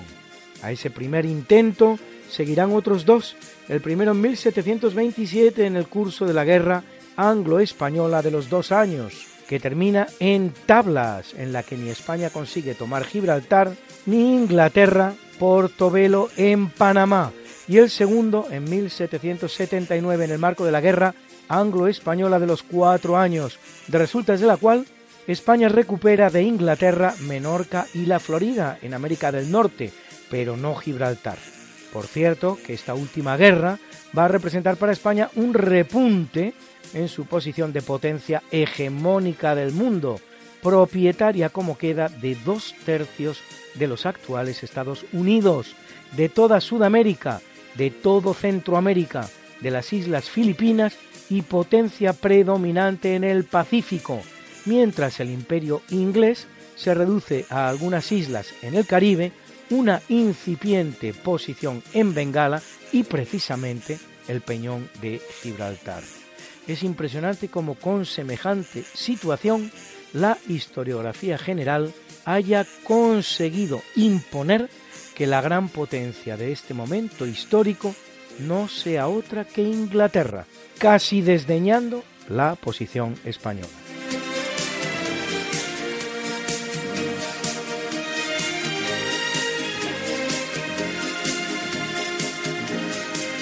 En 1789, en Francia, con la cancelación de las deudas feudales, el diezmo de la Iglesia y los privilegios fiscales de clero y nobleza, en pleno proceso de lo que se da en llamar el Gran Miedo, la Asamblea Constituyente lleva a cabo lo que pomposamente referirán como la abolición del régimen feudal, con la que pretende pacificar la rebelión del campesinado.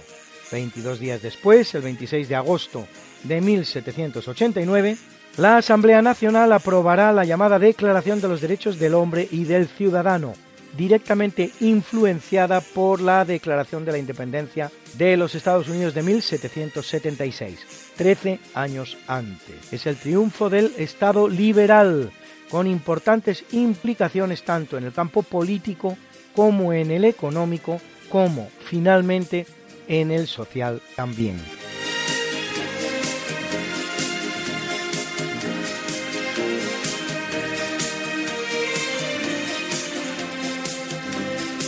En 1897, en Alcudia, provincia de Valencia, Manuel Campello, un niño de 14 años que está trabajando en el campo, se encuentra el busto en piedra de una mujer de singular belleza y espléndidamente ataviada.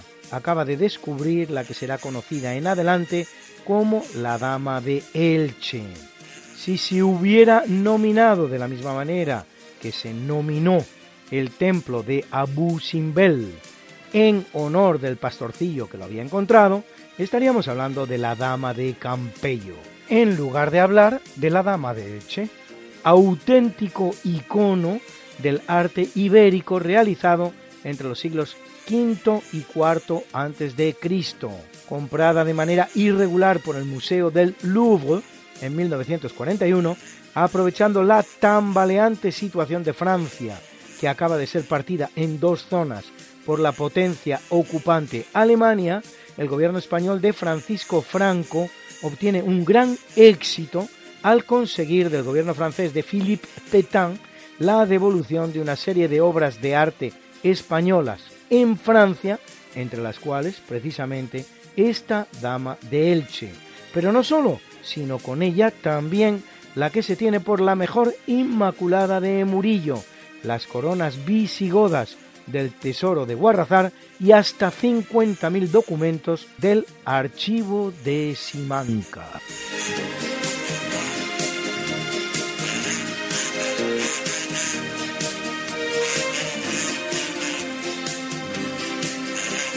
En 1900, una fuerza expedicionaria de varias potencias europeas termina con el sitio llamado de los 55 días en Pekín, que incluso dará lugar a una importante película con el mismo nombre. Los 55 días en Pekín es un evento acontecido en el marco de la rebelión de los boxers chinos, nombre inglés de los guerreros chinos Ye Kuan, puños justos y armoniosos en su traducción al español, a los que se da el nombre de boxers, boxeadores en castellano, por ser conocedores, la mayoría de ellos, de artes marciales, los cuales se pronuncian en Pekín a favor de la dinastía Qing y en contra de las potencias europeas que se han repartido el gigantesco país en distintas zonas de influencia. La emperatriz viuda Chishi, inicialmente vacilante, terminará apoyando a los Boxers y el 21 de junio declara la guerra a la llamada Alianza de las Ocho Naciones, a saber, Japón, Rusia, Reino Unido, Francia, Estados Unidos, Alemania, Italia e Imperio Austrohúngaro.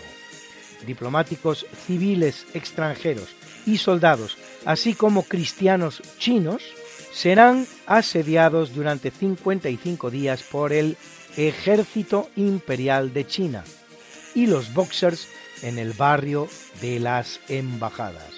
La Alianza de las Ocho Naciones introducirá 20.000 soldados en China, derrotando al ejército imperial, realizando un tremendo saqueo de la capital y ejecutando a todo aquel sospechoso de ser boxer. Se impone a China el establecimiento de una serie de tropas extranjeras en el país y una multa de 450 millones de taels de plata, unos 10.000 millones de dólares en plata al cambio.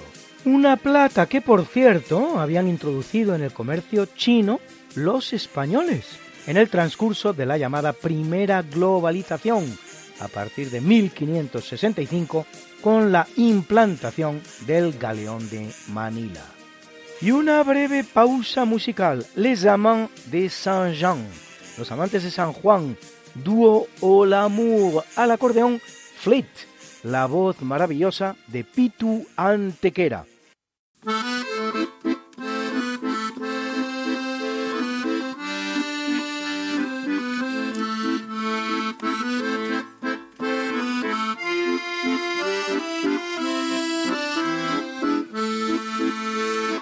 Sais pourquoi j'allais danser à Saint-Jean aux musettes, mais il m'a suffi d'un seul baiser pour que mon cœur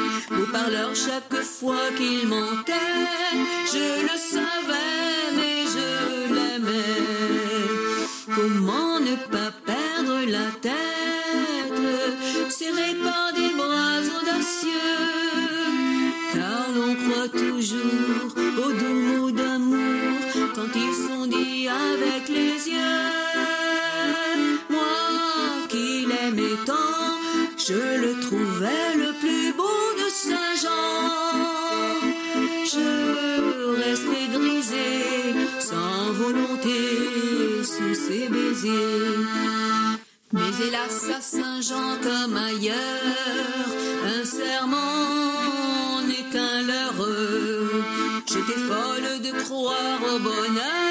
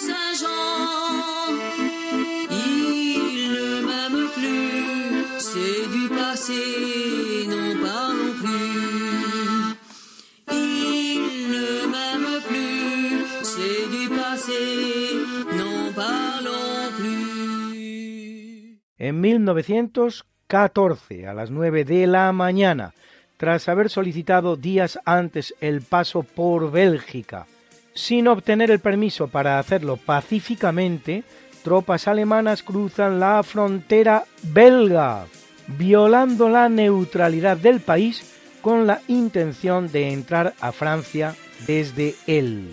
El mismo día, en cumplimiento de los pactos que tenía con Bélgica, el Reino Unido declara la guerra a Alemania, entrando así en la Primera Guerra Mundial. En Bélgica, hasta un millón y medio de civiles huirán de las hostilidades y del terror alemán, refugiándose en Francia, Gran Bretaña y los Países Bajos. Se trata de un movimiento bélico que devendrá clásico cuando Alemania lo realice de nuevo en la Segunda Guerra Mundial, siempre orientado a entrar en Francia desde su vecino belga, en lugar de hacerlo directamente por la frontera franco-alemana.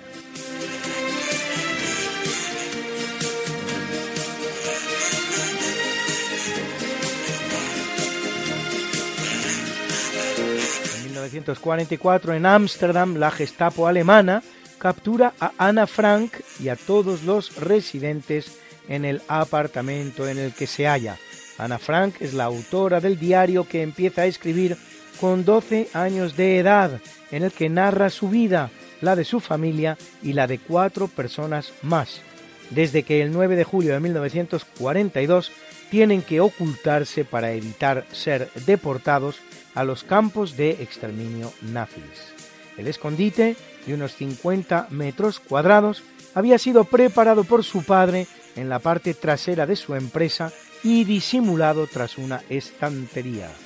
Cinco personas abastecían desde fuera a la familia, entre las cuales la fiel empleada del padre de Ana, Niep Gies. La vida dentro del apartamento, según la describe Ana, será de una tensión difícilmente soportable.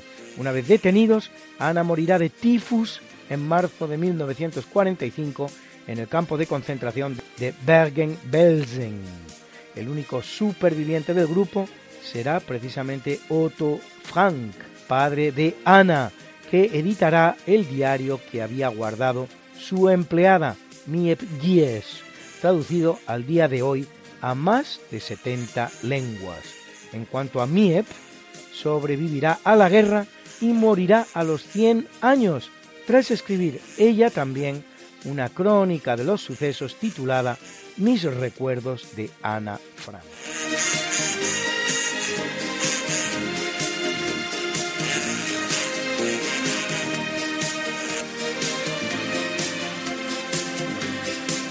En 1984, en África, el gobierno revolucionario del Alto Volta, liderado por el capitán Thomas Sankara, conocido como el Che Guevara africano, cambia el nombre del país por el de Burkina Faso, que significa país de los hombres íntegros, y modifica la bandera y el himno nacional.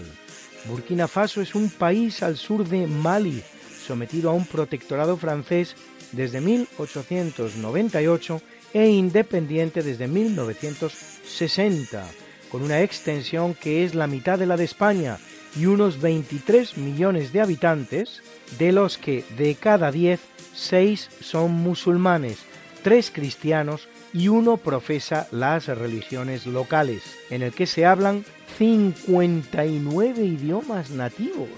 De ellos el mayoritario el Mosi, que conoce aproximadamente la mitad de la población y un 15% de ella se entiende en francés. Eso es lo que yo llamo un país diverso, y no España precisamente, con una incidencia de SIDA, por cierto, especialmente elevada. en 1987, Sankara será derrocado y asesinado en el transcurso de un golpe de Estado. Bruna, Bruna, nació María y está en la cuna, nació de día, tendrá fortuna, bordará la madre su vestido largo y entrará a la fiesta con un traje blanco. Y será la reina cuando María cumpla 15 años.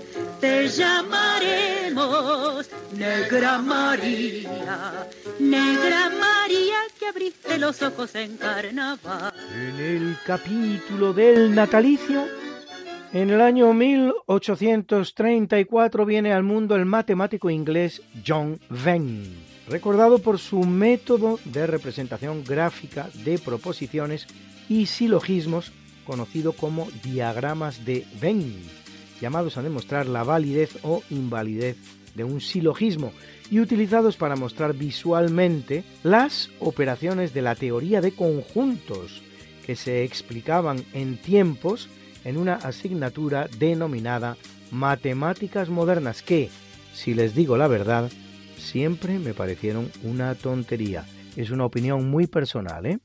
Pero bueno, doctores tiene la Iglesia, también en el campo de las matemáticas, lo que en este caso es algo más que una frase hecha, pues tanto John Venn como su padre como su abuelo eran reverendos de la Iglesia anglicana.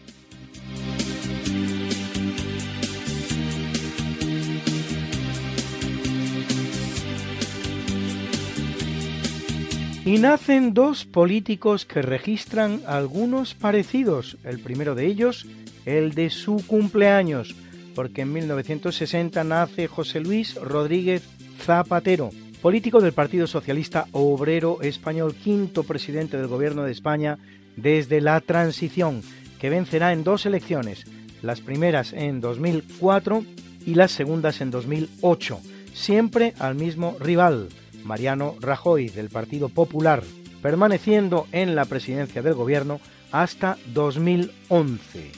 Y en 1961, un año después, en Honolulu, en las islas Hawái, descubiertas por el español Ruy López de Villalobos en 1563, lo hace Barack Obama, que en las elecciones presidenciales estadounidenses de 2008 conquistará el sillón presidencial, convirtiéndose de este modo en el primer presidente negro, mulato en realidad, de los Estados Unidos, aunque se trate de un negro o mulato muy poco yanqui, pues en realidad no es hijo de ninguno de los negros africanos llevados a Estados Unidos como esclavos durante los siglos XVII, XVIII y XIX, sino de un keniata, Barack Obama Sr., al que su madre, Ann Dunham, de raza blanca, había conocido y con el que se había casado precisamente en Hawái. Educado en Yakarta, en Indonesia, Barack Obama comienza su carrera política como senador del estado de Illinois, de donde pasa al Senado federal en 2005 para realizar su primera campaña presidencial en 2008, la cual le lleva a ganar en las primarias a la favorita Hillary Clinton, por cierto, llamada así por su marido, Bill Clinton, pues su nombre natal sería Hillary Rodham. Y luego en las presidenciales al republicano John McCain. En 2012 se presenta a la reelección en la que vence al republicano Mitt Romney por un margen de votos no tan amplio de 51 a 47.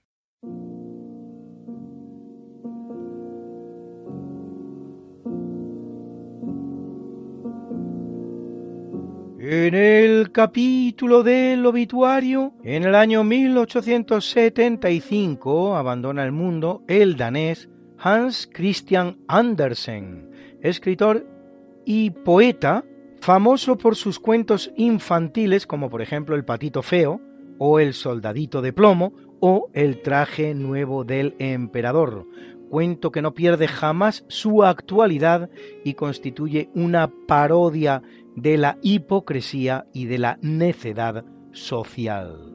Amén de sus cuentos, escribe también una autobiografía titulada La aventura de mi vida. Se cuenta que en su equipaje no faltaba nunca una cuerda, por si tenía que huir de una habitación por un fuego a través de la ventana, y se encuentra entre los autores más traducidos de la historia. Dedica uno de sus libros, titulado En España, al viaje que hiciera a nuestro país.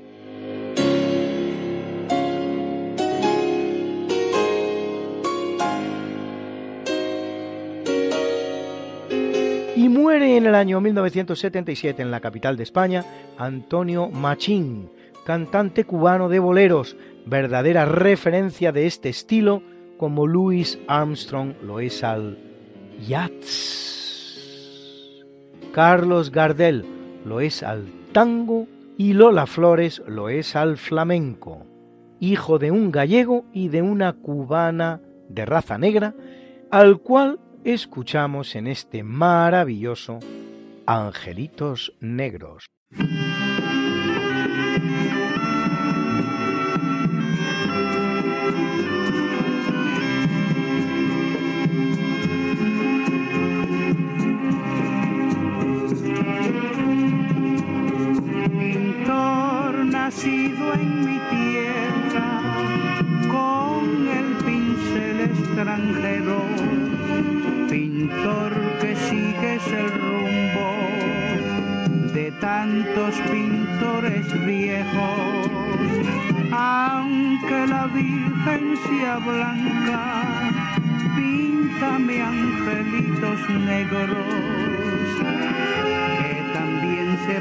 Cielo.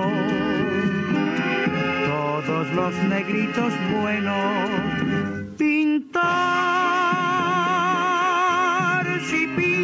con amor. Porque desprecia su color.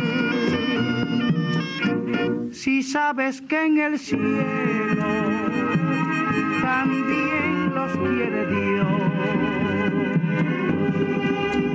Pintor de santos de alcoba, si tienes alma cuerpo, porque al pintar en tus cuadros te olvidaste de los negros. Siempre que pintas iglesia, pintas angelitos bellos, pero nunca te acordaste de pintar un ángel negro.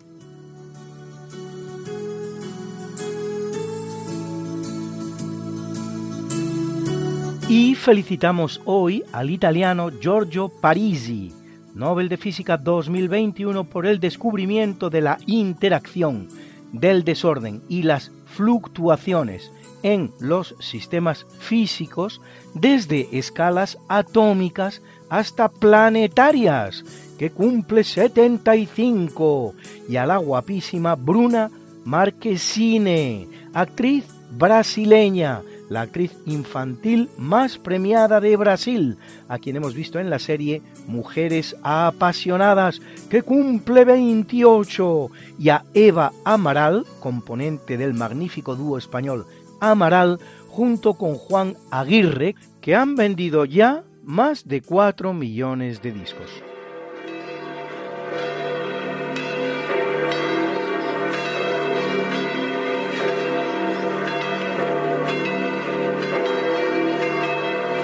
Celebra la Iglesia Católica a Atón, Varos, Baldomero, Centola, Elena, Crescencio, Justino, Eleuterio, Epifanio, Isidoro, Eudoxia, Onofre, Peregrino, Vicenciano, Perpetua y Tertuliano, mártires, mártires, mártires, a Rainiero, obispo, obispo, obispo.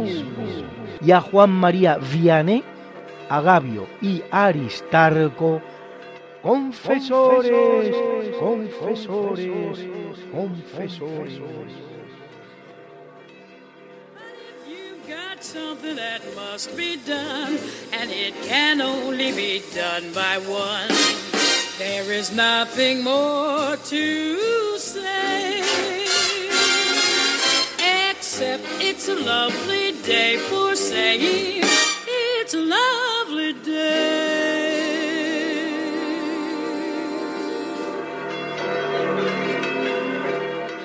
Y a continuación, el profesor José Manuel Amaya hará su sección de eh, curiosidades científicas. Buenas noches, señoras y señores oyentes de Radio María.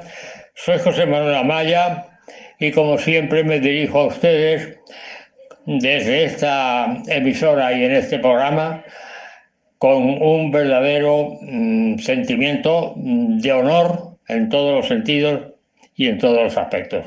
Hoy voy a ser muy breve en el sentido de mm, darles a ustedes una clasificación porque nos va a hacer falta en lo sucesivo de la filosofía. Yo ya les di hace algún tiempo una clasificación de las ciencias, eh, eh, las ciencias formales, cuyo método era el axiomático deductivo, y las ciencias fácticas, que eran las ciencias de los hechos, porque eh, fácticas deriva de factum, que significa hecho. Entonces las ciencias fácticas son las ciencias de los hechos que se pueden ver y se pueden apreciar.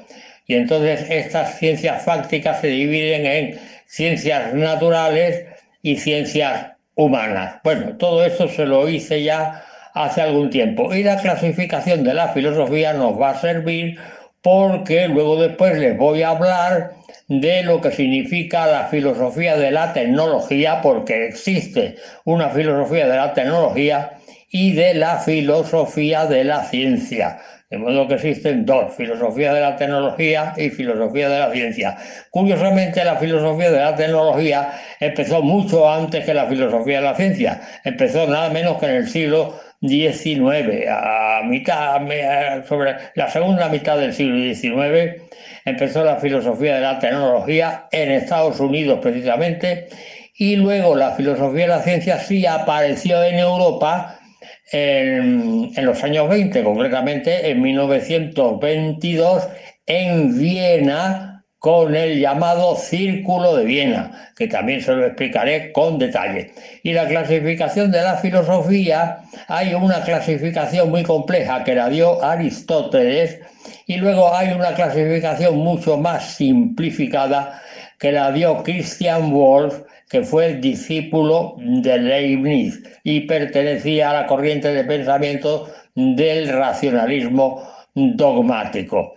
De modo que la clasificación de la filosofía que les voy a dar es la sencilla, la de Christian Wolff.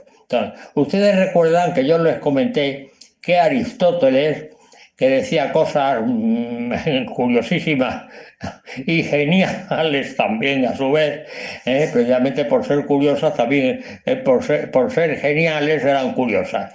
Bueno, Aristóteles decía que antiguamente los, los antiguos los antiguos eran mitófilos, es decir, amantes del mito.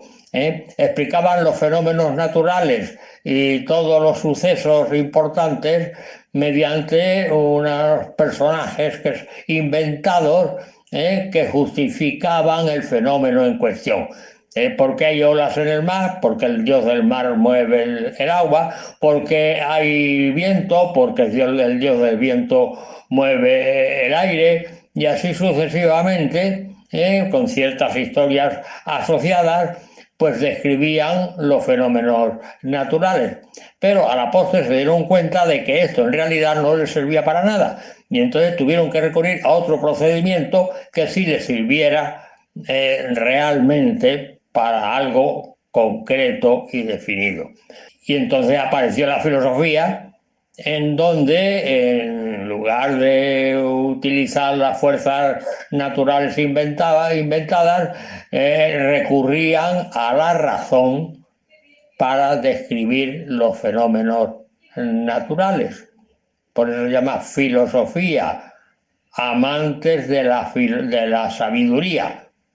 De manera que la filosofía apareció en el siglo VI antes de Cristo en Jonia, y concretamente en Mileto. El primer filósofo fue Tales de Mileto. Y entonces en Jonia, que es justamente eh, eh, esto, a las puertas de Oriente.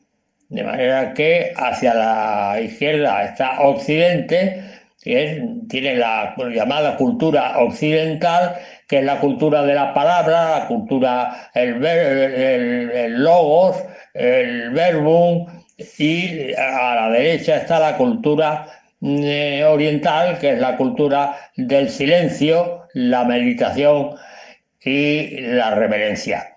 Y en la cultura occidental, que hemos dicho, la ciencia está basada en la filosofía griega, eh, la relación entre, los, entre las personas está basada en el derecho romano, y esto eh, y, las, creencias están fundamentadas en el cristianismo. De manera que eh, la clasificación de la filosofía que les ofrezco es, en primer lugar, es la de Christian Ward, en primer lugar, la llamada mm, metafísica general. La metafísica general a la que Aristóteles llamó filosofía primera y decía que era la más importante de todas las filosofías, pero que no servía para nada. Qué curioso, ¿no? Es decir, es la más importante, pero no sirve para nada. Bueno, metafísica general significa de dos palabras, meta y física. Bueno, meta saben ustedes lo que es, ¿no? Meta es el, significa final. Cuando hay una carrera, pues eh, lo que tienen que hacer, los que hacen la carrera, lo que hacen es llegar a la meta cuanto antes. El que llega al primero es el que gana. Luego meta significa final. ¿eh? Y física viene de la palabra physis, de griego, significa naturaleza. Luego metafísica general es al final de la naturaleza. ¿eh? Bien, y luego viene la metafísica especial. La metafísica especial que se divide en cosmología, que trata del cosmos, psicología, que trata de las almas, y teología natural, que trata de Dios. Y luego después tenemos la epistemología, episteme significa conocer o conocimiento en griego, epistemología es teoría del conocimiento. Y luego viene la lógica, que la establece también Aristóteles en su obra mm, titulada Órgano, en donde se establecen las leyes del pensamiento, las leyes del razonamiento. Es la lógica, la llamada lógica aristotélica, y es por supuesto la lógica deductiva, es decir, que parte de, eh, mm, cuestiones muy generales, establecimientos muy generales, y por deducción se llega a mm, conclusiones eh, particulares. Y luego hay otra lógica que aparece muchísimo más tarde, en el siglo XVI, concretamente en 1500 y pico, de Francis Bacon, que es la lógica, en la obra Novum Organon, que es el contrario a Aristóteles, es la lógica, la lógica inductiva que partiendo de definiciones muy particulares se llega a establecer leyes generales y universales y luego está el problema de Hume que le pone eh, freno y dice no, esto no es, válido porque no se puede decir ni siempre ni nunca. Bueno, esto lo he dicho mm, rápidamente, ya se lo concretaré con más detenimiento en mi próxima intervención. Y por último está la ética, la ética que viene de la palabra ethos, que significa costumbre. Luego la ética es la filosofía de la costumbre, la ética. ¿Quién no ha, oído hablar de la palabra ética? Ethos significa costumbre. Y hasta aquí la clasificación de la filosofía que vamos a utilizar, dada por Christian Wolff, discípulo de Leibniz. Y hasta aquí mi intervención y deseándoles muy buenas noches y hasta la semana que viene, si Dios quiere. Gracias. Gracias por haber compartido con nosotros estas dos horas. Si Dios quiere, nos vemos la semana que viene. A continuación, el Catecismo de la Iglesia Católica con Monseñor José Ignacio Munilla. Y le pediremos a San Juan Pablo II que interceda por nosotros para que se nos libre del mal. ¡Adiós! Hasta la semana que viene. Hasta la semana que viene. No falten.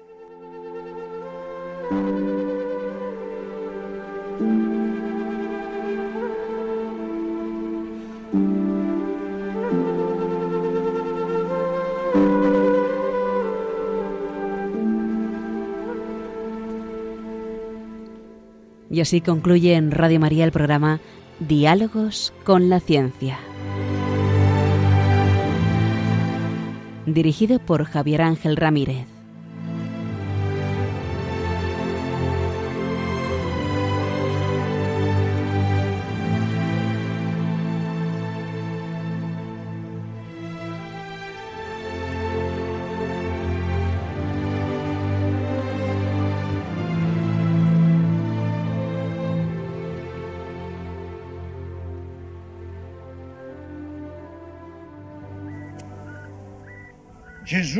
Annunzia molte volte la paternità di Dio nei riguardi degli uomini, riallacciandosi alle numerose espressioni contenute nell'Antico Testamento. Per Gesù Dio non è solamente il Padre di Israele, il Padre degli uomini, ma il Padre suo, il Padre mio, Pater noster, Tanti e sinceri, tanti vince tu, la gioventù, advenia regnum tuo, fiat voluntas tua, si sicur in cielo e in terra. Padre nostrum quotidianum, vitano visorie, eh, che di vitano visere vita nostra, circudano nostri vittimus, de vitoribus nostri, et ne nos induca in tentazione, sed libera nos a